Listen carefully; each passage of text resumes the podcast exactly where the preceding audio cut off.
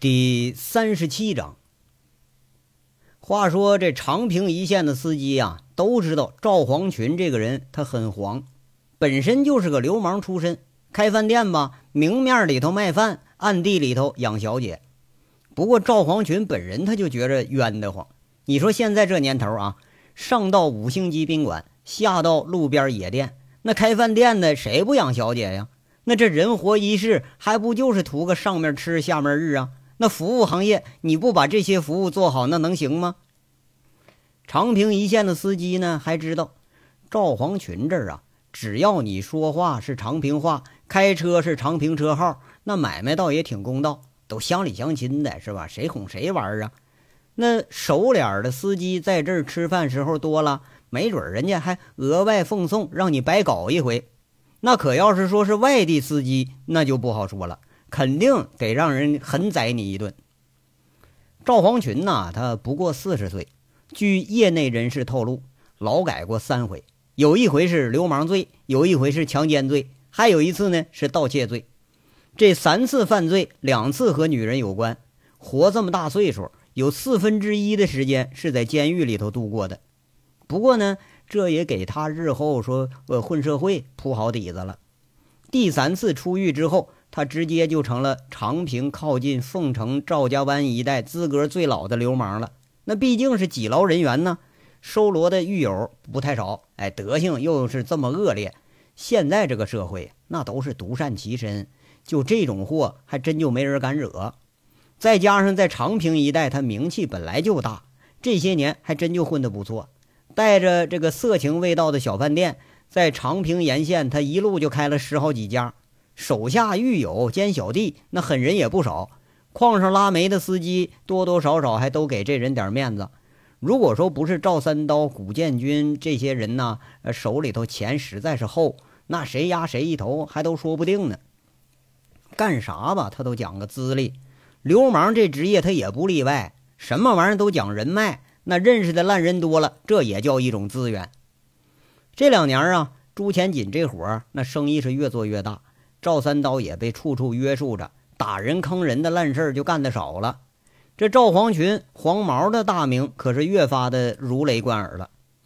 杨伟他们仨在长平啊摸这个拉煤线这个底的时候，黄毛大名那可是不止听过一回。杨伟和金刚这一行人还专程来过这儿的司机之家，你还别说，真像司机的家，连吃带住，还带临时老婆，这一股脑的全都全乎了。这一干兄弟们呢，都不知道杨伟为什么要招惹这个烂人，那实在是没有半点可取之处啊。赵黄群接着电话时候啊，是正是在那司机之家里头呢。这店这都是通宵营业的，长平一带畸形发展的运煤业，白天你根本就没啥生意，有生意都在晚上呢。这饭店呢，其实就是个大院子，前面吃饭，后面啊，二楼三楼都是小房间。方便司机们那饭前饭后做做运动是吧？赵黄群这五六个人围了一桌子在那推牌九，这脸色有点暗黄，明显是酒色过度的长相。那脸长得呀，有点像个日字儿。这道上人都直呼黄毛或者叫黄哥，捎带着连赵黄群的真名真姓也就都忘了。电话响的时候，还以为前面生意有啥事了呢，不过一接电话这就懵了。电话里传过来一个苍老、机械，听上去有点怪异而且恐怖的声音，就像鬼片里似的。喂，赵黄群吗？哎呦我操！你他妈的你是谁呀？你装神弄鬼的！这声音当时吓了赵黄群一跳，这一愣啊，张嘴就开骂：“你别管我是谁，送给你钱，你要不要？妈了个逼的！”除了死人花纸钱，老他妈全要！你别你妈装神弄鬼的啊！敢让老子看着钱，你就没好了。这问的人是心平气和，答的人一点不客气，坦然以对。这几个推牌九的谁都没在意。赵黄群一边接电话，一边还在那摸牌呢。谁也不觉着这话他有啥不对呀。那黄毛见了女人都能忘了自己是谁，那如果要再见了钱了，估计连女的他都想不起来了。送你个见面礼儿，在你饭店门口左边垃圾堆上有个黑色的塑料袋儿。什么玩意儿？这是啊！大冷天的，谁有功夫跟你玩啊？哄鬼呢吧你啊！滚犊子！发财的机会你要错过了，那你可得后悔一辈子。通话声是戛然而止，没有再等到回上一句呢，电话就成了嘟嘟嘟的忙音了。这下子赵黄群有点迷糊了，这怎么着？真见着鬼了？几个推牌九的在那喊呢：“咋了，黄哥呀？”是哪个妞怀上你的种了？你瞅你那一脸怂样！哎呀，少扯淡啊！这事儿他妈邪了！赵黄群实在吃不准，他狐疑的把电话里这事儿一说，坐庄的一个秃子却是吧唧吧唧嘴：“嘿呀，看看不就知道了吗？那鬼会吓唬人呐，都他妈人吓人呢！无知者无畏的底层混混，那是绝对的唯物主义者，就怕警察不怕鬼。赵黄群人都没动。拨了前台电话了，嘿，哎，一小会儿功夫，服务员还真就拿着一个大包就上了楼了，砰的一声往赌桌上一放，这下还真让赵黄群是感觉奇也怪哉了。那几个痞子抢着开始拆包，这包扎的是真紧实啊！一个壮小伙子直接掏出靴子筒里的小刀一划，哗啦一下子，这一下子绿皮小本本就全都掉了一地呀。驾驶证啊，那全都是驾驶证，全都是呃那个呃本驾照，哎，不是副本。这手下的混混们看着倒是诧异了，随手翻吧翻吧，嘴里说呢：“嘿呦呦，哎，这不是拉煤司机的驾驶证吗？嘿哟呵，本怎么都这这都上这儿来了呢？这他妈谁逗咱玩呢吧？赶赶紧吧，他妈打牌，什么玩意儿？这都是这帮人啊，七嘴八舌在这讨论。”有的是牌性正浓呢，不屑的喊着，也都不知道这啥意思啊。有个叫大壮的憨大个却是诧异不已，他发现里头玄机了，喊了一句：“哎，黄哥，都是三刀老谷厂子里的司机，咋办呢？送这东西人啥意思啊？”你妈了个逼的，你猪脑袋呀！你问我，我问谁去？赵黄群被这个难题难的，他也想不出来，他悻悻的骂一句。循着刚才那电话就拨过去了。喂，哎，我说你他妈谁呀？给老子这本有啥用啊？这是钱吗？擦屁股都他妈得往下刮。驾驶证不是钱，可是能变钱。如果你现在开始卖的话，一本最少能卖三百块钱。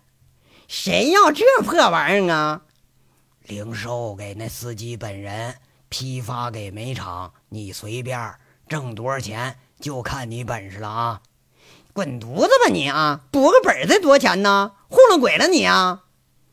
那你要是冻在路上，车里拉着四十吨煤，驾驶证丢了，有人给捡了，卖给你，你敢不要啊？那那我咋卖呀？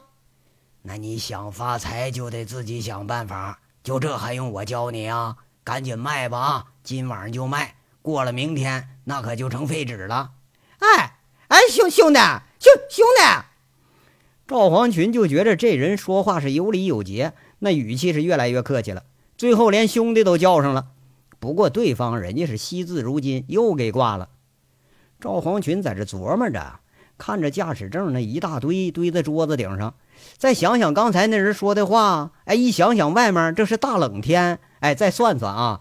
二百多乘以三百，或者要乘以五百，他猛然想通了，一拍自己脑门子，俩眼睛圆睁，那喜上眉梢，恍然大悟，说一句：“嘿妈了个逼的！哎，这次发财了！”一听“发财”俩字儿，倒把刚才在做这一杆赌牌九的那个兴趣都给提上来了。赵黄群这回可是冲大个的了，把自己想半天的问题啊分析出来一说啊，你看啊。现在在车在路上呢，人在车上呢，驾驶证在咱们手里呢。没本儿，他不敢出省啊。在长平，他们是大爷，出了省了，你得管别人叫大爷。没本儿上路，交警逮着你，立马就扣你车。那车就是他们吃饭的家伙。现在冻得他们跟地老鼠似的，就等着这本上路呢。哎，你们说这玩意儿值钱不？你们说，哎，就咱们三百块钱卖给他，他能要不？要说这玩意儿当然值钱了，当然他得要了。你这事就要搁自己身上，那车上拉着好几十吨煤，出个三百五百的买驾驶证，那还不正常吗？这这么难的理儿，哎，你说黄毛他给想通了，多聪明！捎带着连这一干手下也全都想通了。这一番煽动啊，赌牌九的里头有仨，那是赵黄群的狱友，还有俩是手下看场子的兄弟，典型的横人一群。那想了想，实在也挑不出毛病啊。有一位想不明白，那个黄毛哥，不对吧？二百多驾驶证能到他们手里头？那别是假的，炸不着人那反倒被人笑话了，那到时候多丢人呢！要说呀，混场子的钱重要，那面子它更重要，是不是？你要让同行笑话了，让警察给你提溜住了，这都是笑料啊！道上人都信奉啊，宁叫靠着当坏种，莫让同行笑你怂，那就是这个理儿。哎呀，这好办呢。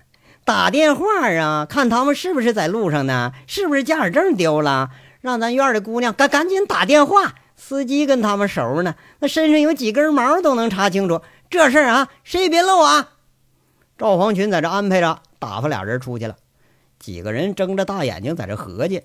一会儿啊，那憨大个就叫大壮那个进门就喊了：“哎，黄黄哥，黄哥，哎，真事儿哎，驾驶证、行车证都丢了，一帮傻逼在道上等着呢。”说话着，这话里不无发现新大陆一般的那个兴奋。看来这事儿没假呀！赵黄群更加确信了几分。他沉声问了：“谁打的电话呀？没把咱们给漏了吧？”“哎呀，小玉呗，跟里头司机好几个都都弄过。那骚老娘们三两句给套出来了。赵家湾那个柱子刘强，还有平上村的李歪嘴都说了，说好像是让几个警察给没收了。”都走不了了，在道上停着，停三波呢。这大壮在这汇报着：“ 哎呀，哎他妈的，运气来了啊！城墙挡不住了都。”赵黄群就觉着呀，哎，这事儿真他妈是手到擒来呀。那个黄哥，这没法弄啊！你总不能一个个收钱去吧？离咱这好几百里地呢。嘿，我说你笨呐，找老谷。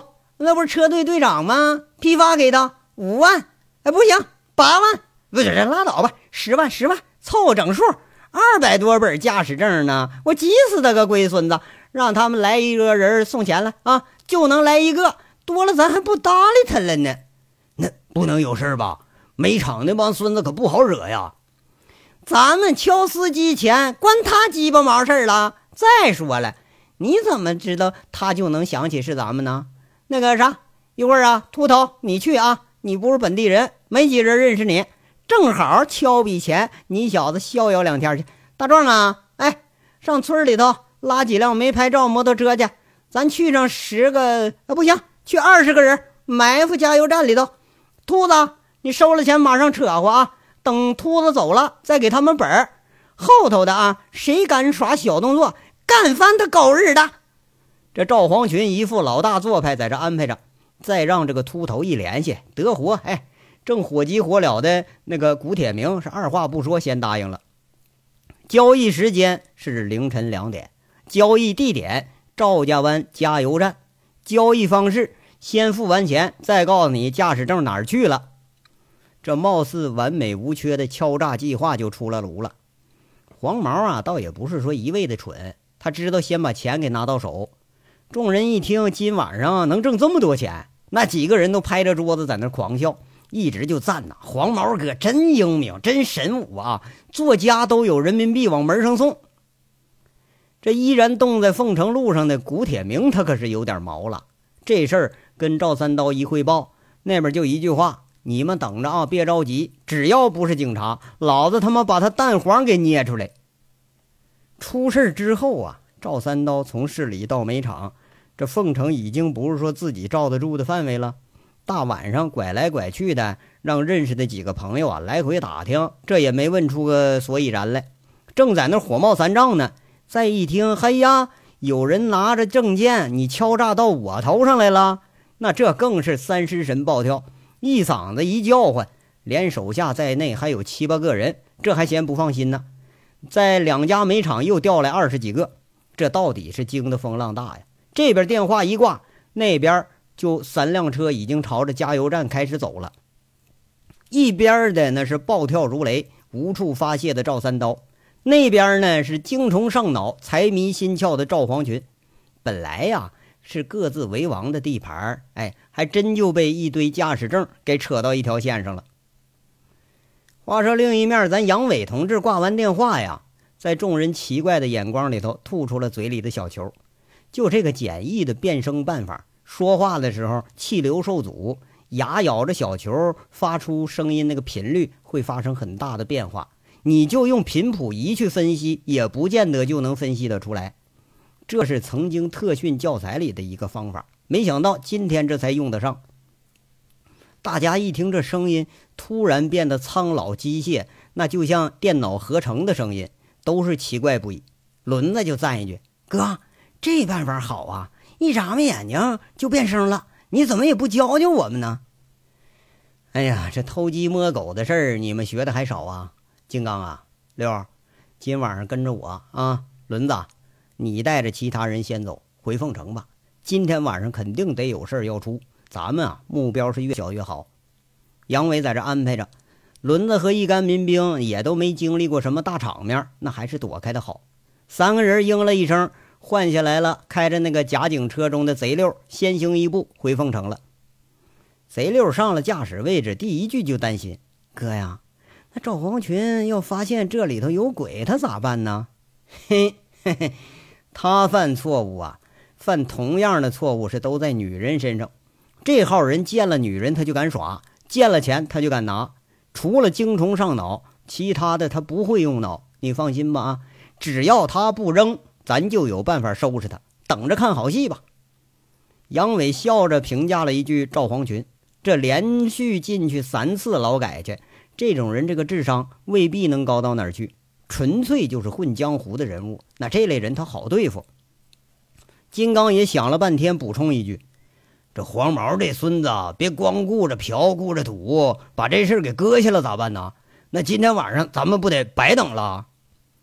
金刚倒是了解这帮人这德行，他狐疑的问一句：“杨伟又笑了，你放心吧，啊，先教唆黄毛，看他动不动。咱们等一个小时啊，一个小时他要不动，就把这事捅给黑车队；要不直接就告诉赵三刀，那面可正发火，找不着地方呢。反正总有办法让他们碰碰头，让他狗咬狗。”这仨人一听，全都开始笑了。没多大一会儿。就见着有人在垃圾堆里把东西给捡回来了。又过了一会儿啊，影影影闯闯的就有人从饭店里跑出来了。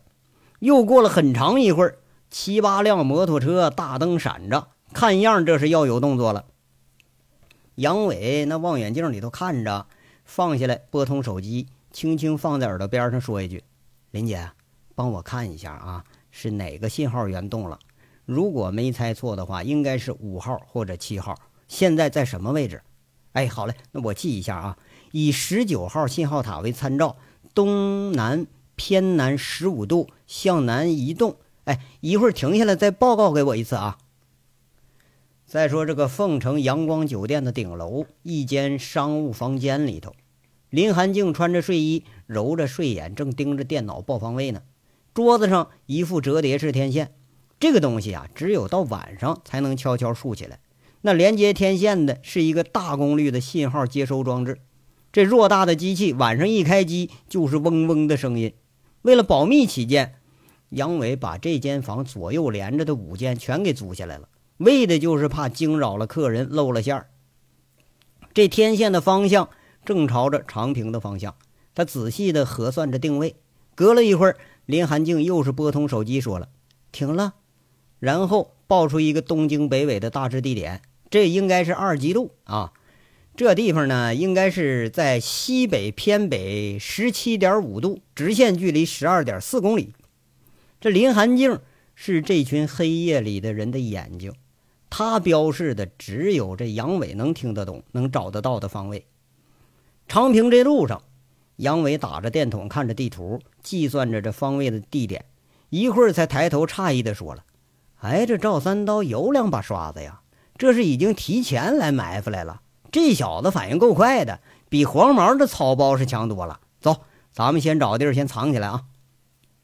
贼六听的是云里雾里的。不过金刚这时候可明白了，前一段凤城堵车，自己一直在长平跟了俩礼拜了，一直跟着赵三刀那长平的家里头，安装在赵三刀车里那个位置那个装置啊，怕是现在起作用了。连金刚都不明白杨伟为什么要一意孤行的给自己树一个这么个强敌，而且在他看来呀，怎么着也把这赵三刀和王大炮的死他扯不到一块儿。这越野车呀，跟着摩托车队就上了路了，很快超过了摩托车，走在了前面。在离参照物不到两公里的时候，林寒静提醒是接近目标了。杨伟安排着贼六开着车继续往前开，自己却是和金刚跳下车，隐没在这夜色中。这赵家湾加油站呢，是在路边上，很好认。加油站那个“油”字，三点水都掉了。夜里头只能看见那个“加油”理由的“油”加油站这三个字，前十里后十里那是不着村也不挨店孤零零就这么个加油站，竖着一栋小房子。晚上啊，那盏昏黄的标识看着让人心里都有点发毛。那亏得是赵黄群找了这么个好地方。摩托车快到加油站的时候，就已经是接近凌晨两点了。秃头骑着一辆嘉陵幺二五。裹着黄大衣，戴着大头盔，就这还给冻的是直嘚瑟。要说乌合之众，就是乌合之众。前面一辆摩托车打着头，后面却是七八辆，离着也不超过二三十米。那一看就是一伙流氓，这这纯纯就一伙的呀。摩托车刚一停，这孤零零的加油站，它显得有点诡异。就这么大冷的天儿，谁愿意在这等啊？这秃头拨通电话，马上就骂：“来了没有啊？”冻死老子了！来了，这手机听筒里话音一落，加油站房间里头掀着后门帘子，就出来一个高个男人。他背着光，也看不清长相。不过呀，你就看着了，你也不认识。那人披着大衣，手缩在袖子里头，就好像是等的不耐烦了似的，一边走一边喊着：“东西呢？钱呢？”这秃头一扭头，一脸横样，看看身后，那更增加了几分勇气。钱我没有，可东西我照样要。那人阴森森的一说话，袖筒里手就伸出来了，一个黑洞洞的手枪顶在了这秃头的脑袋上，另一只手啊，他插在腰里头，却是拔出来一支短管的五连发，顶在秃头那下阴的位置。这回完犊子了，土匪遇上正规军了，小混子碰上大流氓了。这敲诈惯了司机的秃头。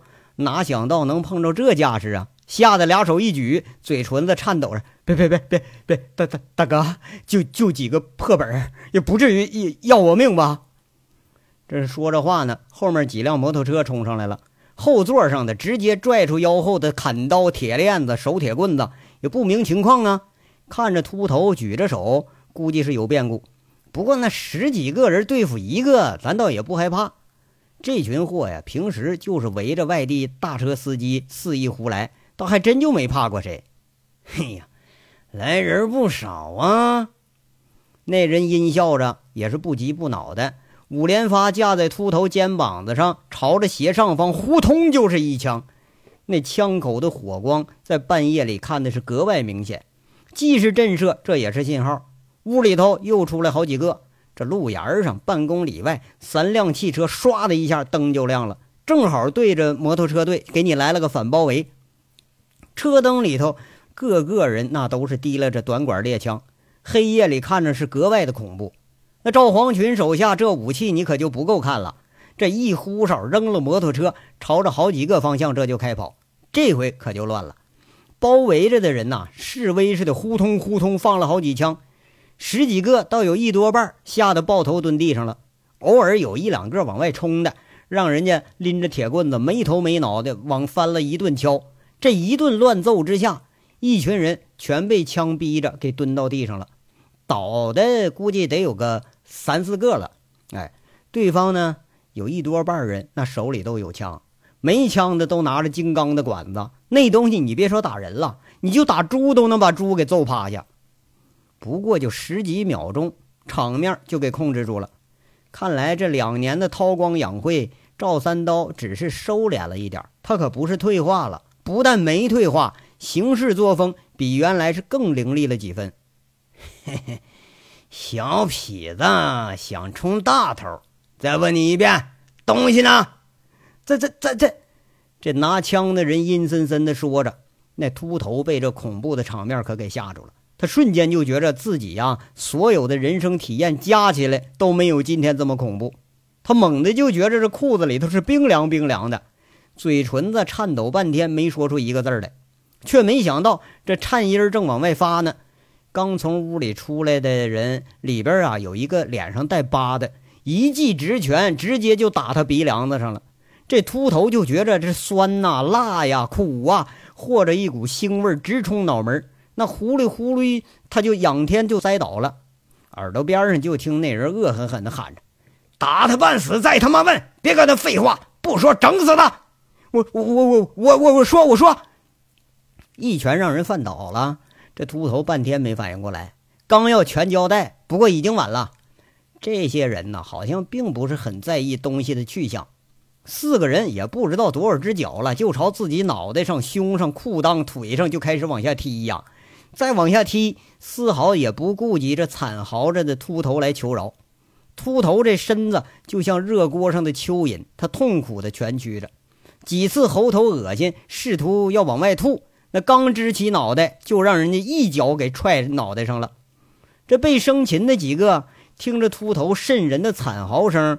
顿时就觉着裤子里都是冰凉冰凉的，就把这个赵黄群祖宗八代都问了一个遍啊！你说你妈了个蛋的啊！钻被窝子里好好的啊，你让我出来受这罪来，这是哪儿招上这么一群狠人了？这是啊！停！现在想说了吗？那个八脸就是赵三刀，这黑暗里头脸色狰狞，说不出的让人恐惧。大皮靴子直接就踩着这秃头的脸。那秃头声都有点变了，变得很惊惧，变得有点失音了。东东西在那赵赵黄群手里头呢。黄毛，黄毛有这本事？人呢？赵三刀这回倒真惊讶了。哎，比听说有人敲诈他的钱他还惊讶。你要说两个小时之内收好几百本驾驶证和行车证，这事儿本身它就不是个简单的事儿。话里明显就怀疑黄毛他有没有这能力，在饭店呢，在那儿呢，东西在谁手里呢？在饭饭店呢，饭店呢。赵三刀这下有点冒火了，那挥着手喊着：“铁雄，把他们都给我捆屋里头看好了，剩下人跟我走。”这一干赵黄群手下的混混被赶进了加油站的休息室，那两个身高体壮，拿着短管枪。逼着众人在这看着他们，赵三刀一行驾着三辆车，呼啸着朝司机之家饭店的方向是疾驰而走。哎呀，这黄毛啊，简直就是个猪脑袋呀！哪有这么敲诈的？哎呀，带头的熊了，完了，那出来这一窝都是熊的。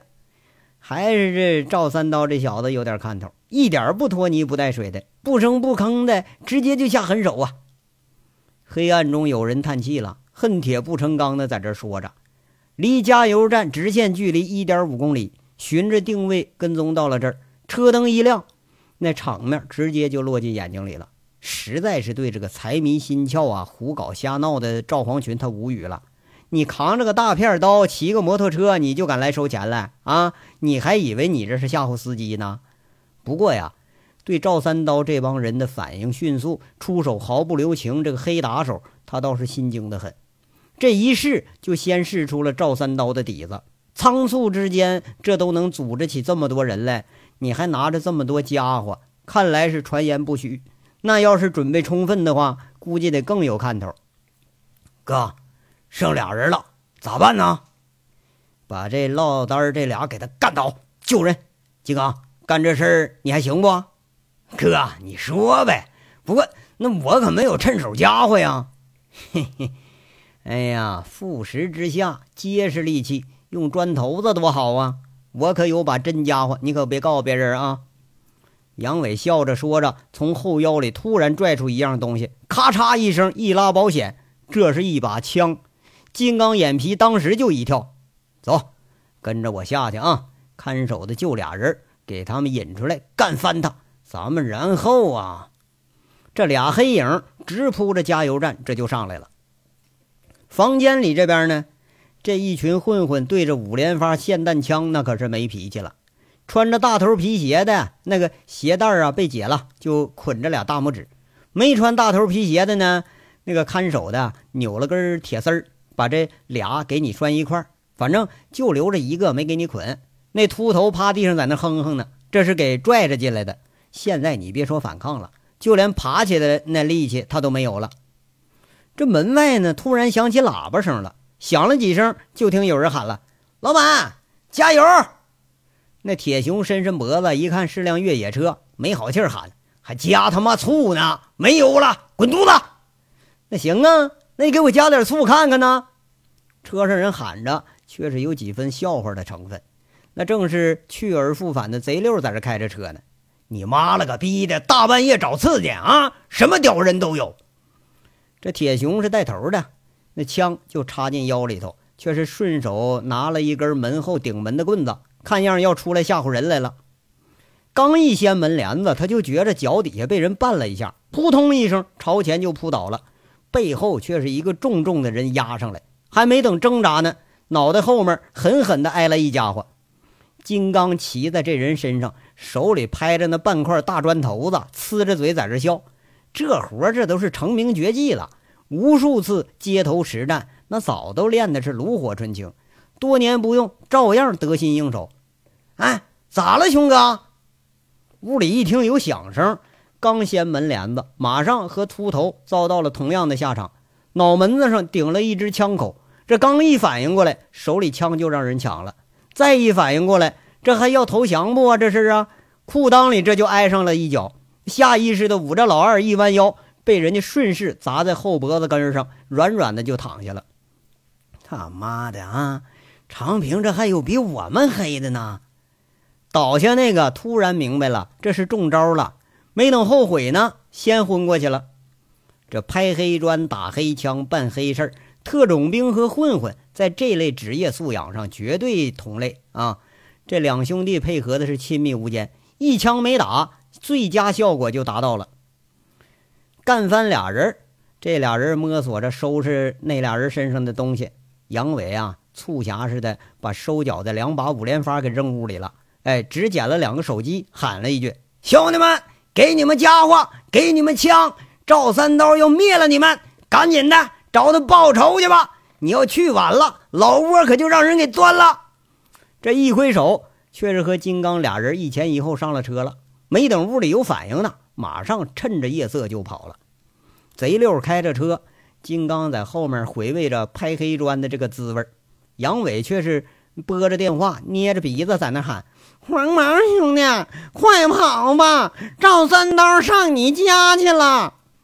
喊完了，电话一扔。仨人一路笑着，朝着相反的方向直奔长平，绕着高速路直接回了凤城了。这章到这儿就说完了，下章稍后接着说。感谢大家的收听。